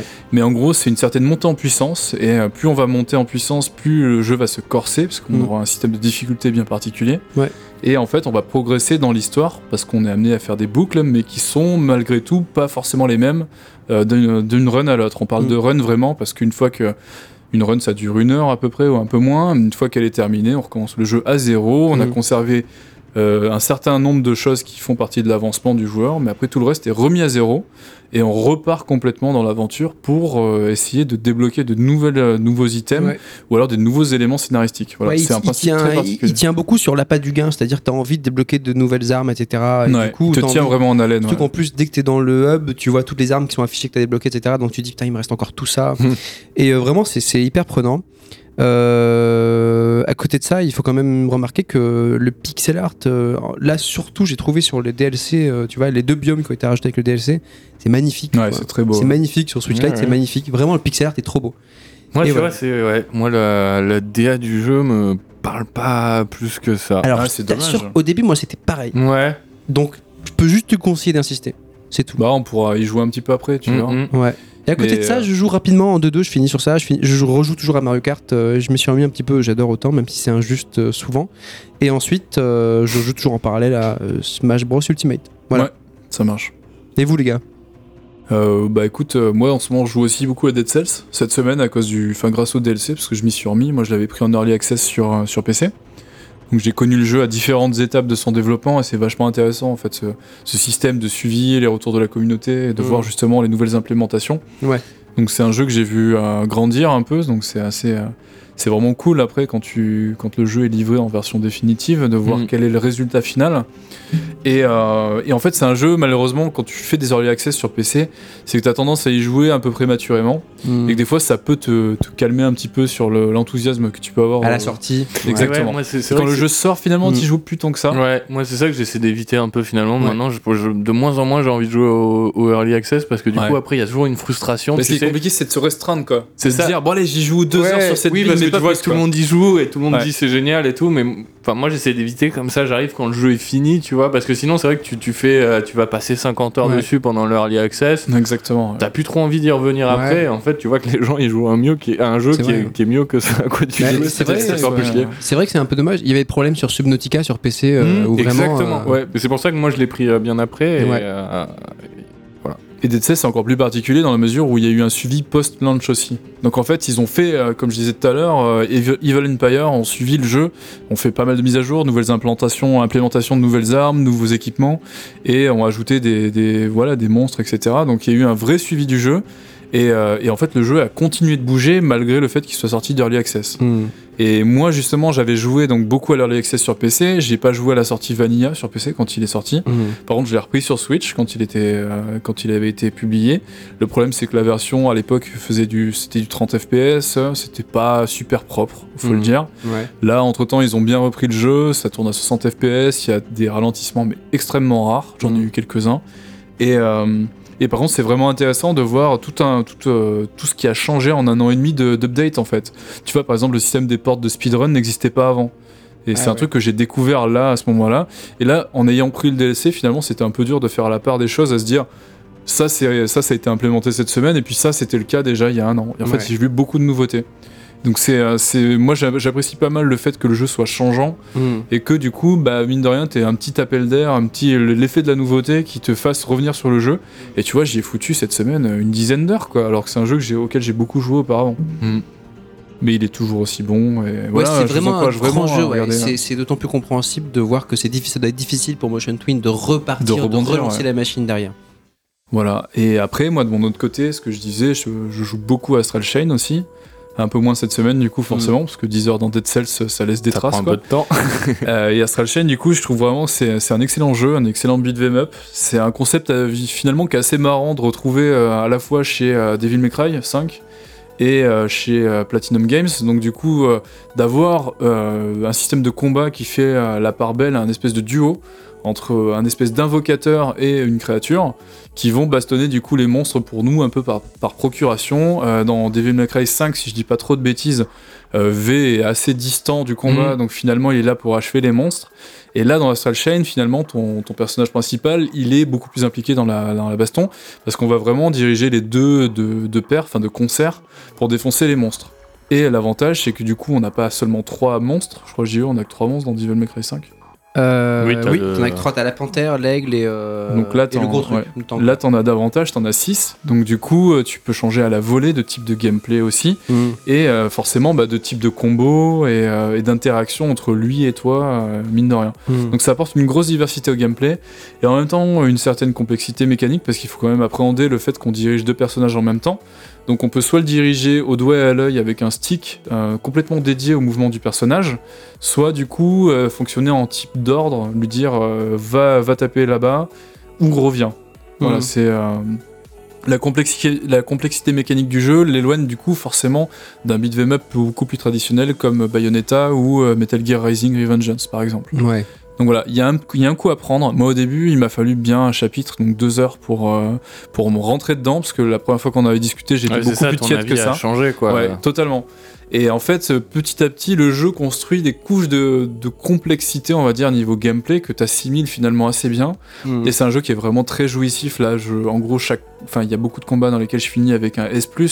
Donc en plus, c'est gratifiant parce que tu piges vraiment les La mécaniques du jeu. hein. Ouais. Non, non, mais en fait, Elle redescend un peu, mon gars. c'est tout le c'est tout le sel justement des jeux Devil May Cry et, Plati- et Platinum en général c'est que euh, tu as as ce, ce juge de combat qui va te renseigner un peu sur ta compréhension Ouais, ouais. de- du jeu et plus tu vas monter plus ça va être jouissif parce que du coup tu auras ce feedback en direct qui te dira ouais vas-y continue euh, copain là t'as compris comment ça se passe C'est vrai que t'as toujours, même dans Devil May Cry et dans Bayonetta, quand, quand t'as un D, tu te dis toujours. Ah, ouais, mais quoi. tiens, Je me sens pas propre. J'ai envie d'avoir un S, tu vois. C'est vrai qu'il y a ce truc-là qui te pousse indirectement à t'améliorer. Ouais. Et, euh, et par contre, ouais, comme, tu, comme on disait, c'est peut-être euh, le jeu le moins accessible finalement qu'ils aient fait, quoi. Ouais. À cause de ce parti pris très très particulier. Après, pour le reste, du coup, niveau level design, je trouve que c'est il y a du mieux par rapport à, à la tradition euh, un peu Ouais. fainéante du, du studio là-dessus. Ouais. On voit un petit peu les influences de Nier Automata, comme je disais tout à l'heure. Euh, c'est quand même pas leur point fort, hein, clairement, faut le dire. C'est toujours euh, le point fort, c'est vraiment la mécanique. Euh, ils ont par contre euh, tenté de diluer un petit peu les moments de gameplay forts avec la baston, mais avec des instants peu de, d'enquête, de me quête FedEx ouais. un peu nul à chier, en ça, fait, ça me hein, faut parle le dire. pas Ça- du tout, ouais. c'est nul. En fait, c'est vraiment nul. Ça apporte rien au jeu, c'est juste chiant. T'as l'impression d'être une, euh, d'être une, d'être un contractuel là. et Ils sont de- jamais meilleurs que quand ils vont Quand à ils font de la baston, dans, quoi. dans- dans, la démesure, quoi. Mmh, Là, là, ils se dissipent à faire des trucs qui sont inutiles Ouais. et qui, qui te font chier hein, royalement. Là, en ce moment, j'essaie de rusher, rater un maximum de trucs comme ça pour euh, vraiment euh, faire de la baston et finir le jeu. Ouais. Parce que ça, ça me gonfle en fait. Ouais, je comprends. Et après, au niveau de l'univers, donc l'univers, ça plaît ou ça plaît pas. Moi, pour moi, c'est du Evangelion, enfin du, du manga. euh, Shonen. Vraiment du gros ouais, shonen. Je sais pas si. Je, je sais pas comment ça va se passer. Ah ouais? Pour l'instant, ouais, c'est un peu, un peu shonen, mais je sens pointer un peu le seinen, un truc Ah euh, ouais. vraiment désabusé sur la fin. euh, à voir ce que ça donne, mais tu, tu sens qu'il y a des gens qui sont pas nets dans ton organisation et que ça va, ça va péter quoi. Il y a Ok, un truc d'accord. qui ça va pas bien- ça va pas très bien se passer. L'histoire est pour l'instant sympa mais anecdotique Ouais. et euh, la BO est vraiment bien. Euh, je sais qu'elle est assez clivante. Moi je, moi je kiffe. Il y a d'un côté la partie un peu électro. euh, Oui, ouais, je me rappelle, j'ai qui est, qui est vraiment sympa. Je pense qu'on Mm. pourra passer quelques morceaux là pour vous faire, vous faire entendre ça en fond. Et de- d'un autre côté, dans un monde, euh, l'espèce d'overworld qu'il y a dans le jeu, il y a des musiques qui font beaucoup penser à, à Nier Automata. Hmm. des compositions avec des chœurs féminins. euh, Ah, c'est et vrai. c'est vraiment super cool parce que moi je suis enfin fan inconditionnel de cette BO justement que j'ai trouvé Ouais, exceptionnelle. Et d'en retrouver des espèces de relents comme ça, ça m'a fait vraiment plaisir. Voilà. D'ailleurs, elle est dispo sur Spotify depuis pas Oui, longtemps, euh, oui. Nier Automata. Mm. Donc du coup, Astral Chain, ouais, c'est une grosse reco. Si vous êtes fan de Beat 'em Up, je pense que c'est difficile de passer à côté. D'autant plus si vous possédez une Switch, parce que c'est c'est une des grosses cartouches de l'an dernier, clairement. Et euh, voilà. À vous de. On est curieux d'avoir vos retours aussi et savoir ce que vous en avez pensé. Euh, Mhm. Peut-être que certains ont complètement décroché dès le début, c'est possible. Ouais. Voilà. Donc euh, n'hésitez pas. Et Théo, vas-y. À quoi tu joues, moment euh, cher vieux? À quoi je joue en ce moment? Eh ben moi, euh, le mec qui arrive euh, six mois après tout le monde, tu sais, bah moi j'ai fait Link's Awakening, euh, Awakening pardon, que j'avais pas fait à sa sortie parce qu'en fait il me faisait pas trop envie. Hmm. Euh, Mais t'es t'es pas trop Zelda à la base, non? Bah c'est ça. Enfin j'ai beaucoup aimé euh, Breath of the Wild. T'es pas tout, Zelda c'est classique. Je suis pas le Zelda classique, surtout le Zelda 2D portable comme ça. Moi Ouais. j'avoue que c'est avec la formule super classique du euh, donjon après donjon, genre ah paf je Mm. débloque cet item pour euh, map va me permettre. fixe avec euh, un ouais. donjon là, un donjon là, un donjon là. J'avoue, moi je trouve que c'est un truc qui a- je trouve c'est une formule qui avait un peu vieilli et qui m'amusait pas particulièrement donc c'est vrai que bah, j'en ai tenté plusieurs que je T'avais fait lesquels pas. pour, pas- pour pas les aimer comme ça Euh... Je voulais pas te poser de questions pièges. la pression là d'un coup. C'était pas du tout. euh, je voulais savoir si t'avais fait Link to the Past ou quoi, tu vois. J'ai fait Link to the Past. D'accord. J'ai fait Link to the Qui est Past. censé être la Oh. référence du Zelda classique. ouais, quoi. je pense que j'en ai fait à peu près la moitié de ceux qui sont sortis sur DS, 3DS. Je me souviens pas du tout des noms. Ah, ouais, alors euh, DS, Phantom Hourglass et Spirit Tracks. Ouais, et j'ai fait Link to the Past que j'ai pas non plus apprécié et tout. Ouais. euh, Mais toi. Ah, vas-y, continue, gros, t'inquiète. non, c'est pas l'inquisition. hein, Ouais. Non, non, non, c'est bon, ça va, j'ai compris. Non, c'est cool. euh. non, mais euh, oui, du coup, c'est des jeux que j'ai pas forcément euh, trop trop apprécié euh, jusque-là. Mais bon, quand même, pour pas mourir bête, euh, je me suis dit, je vais me lancer dans, dans Link's Awakening. Surtout Mhm. que, euh, bah, en fait, j'avais vu, il était, il est su- super beau. Voilà, Ouais. Hein, T'as trouvé ça beau alors Ouais, moi, j'ai. je- L'esthétique te plaît bah ouais, au, au final, genre j'ai vu, enfin quand j'avais vu les premières images du jeu, du remake et tout, je me suis dit oula, mais euh, qu'est-ce qu'ils font, c'est bizarre et tout. Et puis euh, une fois que je l'ai vu tourner, je le trouve super beau. Côté diorama, te, te rebute pas du tout? Parce qu'il y a des gens que ça rebute le côté diorama. non, comme non, ça, ça va. Alors il y a un, un peu trop de flou autour de l'écran, voilà. Si Ouais. Ah, le chipotais, petit mais, ils sont- euh, ils sont allés un peu ils fort, sont ouais. allés un petit peu fort, mais à côté de ça, enfin vraiment niveau esthétique, j'ai trouvé ça, enfin vraiment top. Et, et mine de rien, ça donne envie de, de se lancer dans le jeu. Techniquement, je suis curieux. Il a été patché, il tourne mieux que Oui, ce bah qu'on a alors j'espérais, j'espérais qu'il serait patché et tout. Je sais pas s'il tourne mieux qu'avant, puisque je l'ai pas fait avant, mais Ouais. euh, c'est pas bon. Ça rame toujours. C'est pas bon, c'est c'est super chiant. Ça, euh, bon.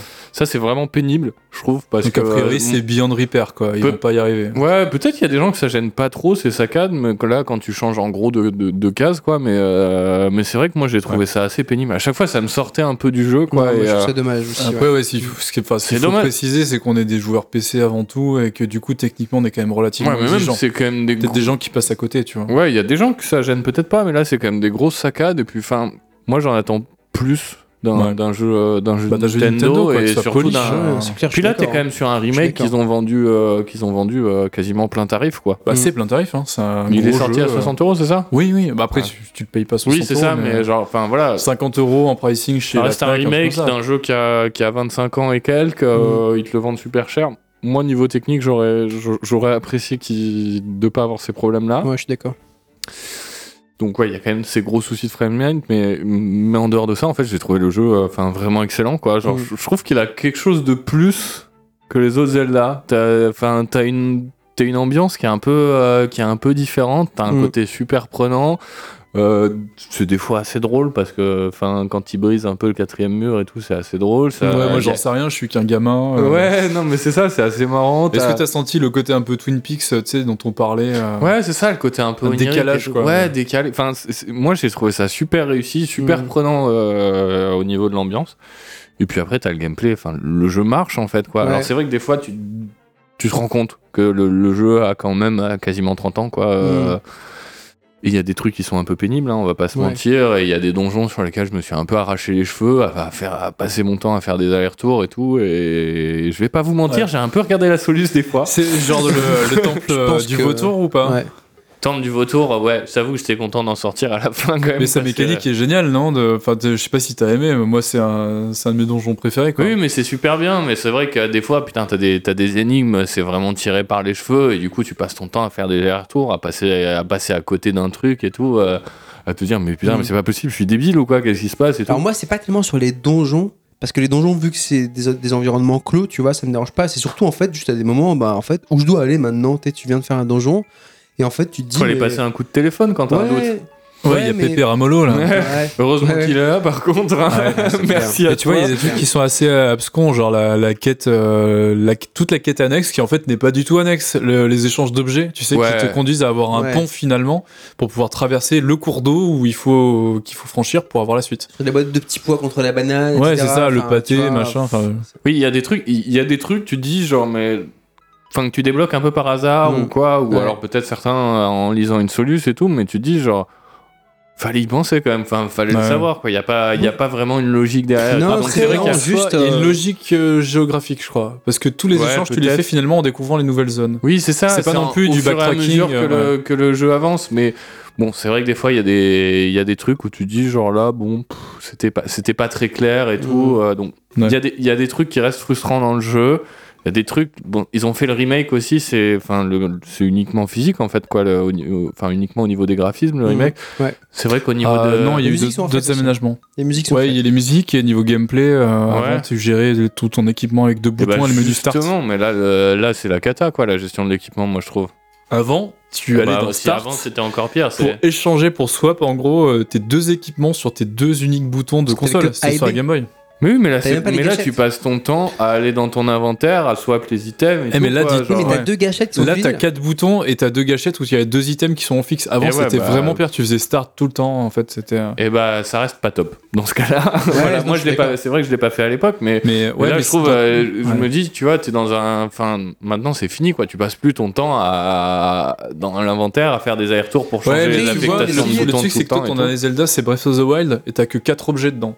Oui, non, mais je veux dire, Après, là, déjà, ils le mapping faire- de Breath of the Wild, on pourra en parler aussi. Non, hein. mais je veux dire, ils Ah auraient pu faire une, une, une roue pour euh, changer d'item Ah à oui, la volée ouais, et tout. Enfin, je veux dire, dans, dans tous les jeux, maintenant, il y a des systèmes. euh, Non, tu trouves plus les jeux maintenant maintenant où, où tu passes ton temps à aller dans l'inventaire, à changer d'item et tout. Certains donjons qui te demandent un peu de changer entre les armes et tout, bah, c'est pénible. Ça, c'est c'est le, c'est le truc euh, assez pénible. Je comprends. Mais bon, malgré tout ça, moi, c'est un jeu que- avec lequel je, parlais, je partais avec un, un mauvais a priori. Enfin, sans dire que c'était un, mo- jeu- un Ouais. mauvais jeu, quoi. Mais je me Ouais. disais, je vais pas trop accrocher et tout. Et puis au final, euh, au final, je me suis régalé et je l'ai fait avec grand plaisir. Et puis c'est pas si mal parce que du coup, même si du coup tous ces, aju- tous ces ajustements ils ont pas été faits, ça t'a permis aussi de découvrir un jeu qui est sorti à une époque dans la, un peu, euh, tu vois, euh, pour être le plus possible de l'œuvre originale. Tu vois, peut-être qu'ils avaient trop changé de choses, euh, t'aurais été loin de l'œuvre Ah, originale. Je sais quoi, tu pas, vois. non. le- Parce que là, c'est une question qui se un- pose. Un, changement rapide des objets, tu vois, je pense pas que ça aurait détérioré euh, le, côté, euh, le côté hommage au jeu. Pour moi, non. Tu en penses, je sais pas. Pour, pour moi, non. C'est une ça, vraie question. Ça, ça a été, une une, vraie ça a question. été une, euh, des fois une source de, de- de frustration. Et Ouais. pas- à la fin du jeu, quoi, où je passais vraiment mon temps à changer d'item, quand, quand tu commences à en avoir beaucoup et à essayer Mhm. de les utiliser et tout, tu te dis, bon. Mais bon. En dehors de ça, euh, je me suis vraiment régalé et, euh, Bah, ça fait plaisir. et c'était un, puis ça reste un super jeu, quoi. Je comprends Ouais. pourquoi c'est un des Zelda que, Mhm. que les gens Ah, il, est, préfèrent. ouais, il est doux. Parce qu'il hein. a, il a quelque chose, quoi. Mhm. Il a quelque chose en plus. Il y a une ambiance. Bon, bah du coup, c'est à peu près tout pour le à quoi tu joues. Je pense qu'on peut clore cette partie pour passer à la suite. On va passer directement aux 60 secondes reco. Pour rappel, le concept est simple. On a 60 secondes pour recommander ou pas euh, une œuvre qui nous a marqué ces derniers temps. Et je vais laisser la parole à JE qui va commencer. Ouais, bah alors moi, du coup, ça va être euh, une euh, dérecommandation parce que je trouve qu'on a fait beaucoup de bruit autour de Death Stranding. Surtout qu'en plus, il a été primé euh, au Games Award, etc. Bon, euh, chacun dira euh, ce qu'il en veut, mais moi, je trouve vraiment, j'ai essayé de m'y lancer et j'ai pas du tout kiffé. Je trouve que le jeu a plein de défauts à travers lesquels j'ai du mal à passer. Un menuing fastidieux. Même dans ces moments de, contemplation, il est grossier parce que dès que tu arrives en haut d'une montagne, il va te mettre une musique, tu vois, pour bien que tu comprennes que c'est contemplatif. Euh, je trouve l'acting hyper médiocre, le scénario vraiment, mais on est en dessous de Lost, quoi. Vraiment, c'est c'est dur, quoi. Euh, j'aime bien l'esthétique à la Prometheus, pourtant. J'aime beaucoup l'esthétique euh, et, la, et la topologie des lieux. Je la trouvais belle, mais grosse déception quand je me suis rendu compte qu'en fait, le jeu voulait que je passe par là où il avait envie que je passe. Euh, donc, ça m'a vraiment bien pété les. les- voilà. Je, je- voilà. Pas top. Mais tu me, tu me fends le cœur du coup. mais bon. Oui, parce qu'on peut rappeler qu'il était dans, Dans dans mon tes top tops, 3, euh, effectivement. de l'an dernier. Mais je comprends tout à fait tes critiques. euh. Très bien. Théo, tu veux enchaîner du coup? Il y va fort. Euh, oui, bah écoutez, moi je peux enchaîner. euh, ma reco- moi, ce sera une recommandation et pas une dérecommandation, si tant est que le mot existe. ma reco euh, à moi, c'est un jeu indépendant qui s'appelle A Short Hike, qui est sorti euh, l'an dernier, donc l'été, fin d'été dernier sur PC et Mac. Euh, voilà, donc c'est un, c'est un jeu, euh, c'est un jeu pour te mettre dans un bon mood en fait. Quoi, c'est le, le jeu, le jeu feel good. Voilà, t'imagines, c'est, c'est dimanche, il fait froid, il pleut, c'est l'hiver, demain tu retournes au boulot, t'as pas envie, mais, mais bon, tout va bien en fait, tu, tu vas pouvoir lancer euh, A Short Hike. Euh, c'est un petit jeu euh, où tu te retrouves, t'incarnes un oiseau en fait, puisque t'es sur une île, donc les habitants sont des, sont des animaux euh, un, peu à la, un peu à la Animal Crossing. T'es ici, t'es en, en vacances, t'as un seul objectif, ça va être de grimper en haut de la, de la petite montagne qu'il y a sur cette île.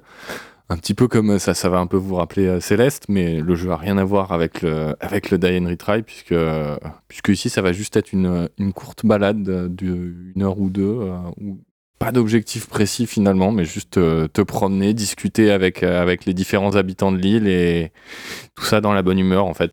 Voilà, en fait c'est juste, euh, c'est juste tout mignon. Tu vas passer juste, euh, donc tu vas passer ta courte expérience sur le jeu à, à discuter, à aider les, les habitants qu'il y a sur l'île. Ils sont tous super touchants, super attachants. C'est drôle, ça te met de bonne humeur. euh, Enfin, c'est voilà. C'est avant tout des, des rencontres ce jeu. Donc euh, non, vraiment, je vous le conseille très fortement. Si vous avez juste, euh, juste deux heures de libre, ça coûte, ça coûte juste 6 euros. Ça On le fera, sur mais me n'importe semble que quel t'as- PC. T'as bien dépassé quand même là, Théo. Excuse-moi de te couper, mais ça va pas du tout. C'est l'amour qui parle, pas la NGE, sache-le. Non, ben non, voilà. non, C'était- le jeu est très court, ma recommandation était trop longue, je suis désolé. Alors on aurait pu faire euh, un dixième du jeu quoi déjà, tu vois. Ouais, c'est clair. Exactement. Et c'est ça qui est beau dans ce jeu. Ok, alors moi du coup Marocco c'est le dernier Guy Ritchie, c'est euh, The Gentleman qui est sorti au ciné la semaine dernière je crois si je dis pas de bêtises. Ah, C'est toujours euh, du Guy Ritchie euh, de truand, un peu à la manière de Snatch, Arnaque, Crime et Botanique, donc du sous Tarantino, Oh. un, un film de gangster très verbeux euh, et finalement euh, pas dénué de moments assez jouissifs avec un casting 4 étoiles. Il y a Hugh Grant dedans principalement, Euh, il va y Et avoir aussi Matthew. McConaughey, voilà. Et, euh, et du coup, bah, j'ai pas boudé mon plaisir. C'est un film qu'on a beaucoup aimé avec, euh, avec madame.